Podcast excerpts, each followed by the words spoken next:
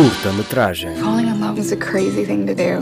It's kind of like a form of socially acceptable insanity. Ora che ho perso la vista, ci vedo di più. A programação semanal do Cineclube de Faro. Domingos à meia hora das duas e seis da tarde na Rua FM. Emília, na sua opinião, qual é o mal do século? Acredita nos desígnios dos astros? Acredita que o homem pode atingir a perfeição? Em que época teria preferido viver? Qual é, a seu ver, a virtude fundamental de um homem e de uma mulher? Emília Monforte é uma invisível, no meio de tantas outras mulheres que o Estado Novo ignora. A história de uma escritora de 36 anos devolve-nos à Lisboa dos anos 50 e às memórias familiares da realizadora Marta Pessoa. Donzela Guerreira é a sua primeira longa-metragem de ficção, mas tem muito de documental.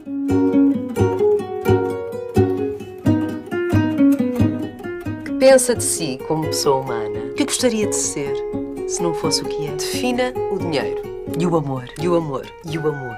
Que gostaria de ser se não fosse o que é? O título vem do poema de romanceiro de Almeida Garrett, mas é sobretudo na literatura de Maria Judite de Carvalho e Irene Lisboa que o filme se inspira, cruzando imagens de arquivo e a interpretação das atrizes Anabela Brígida, Dina Félix da Costa e Joana Bárcia.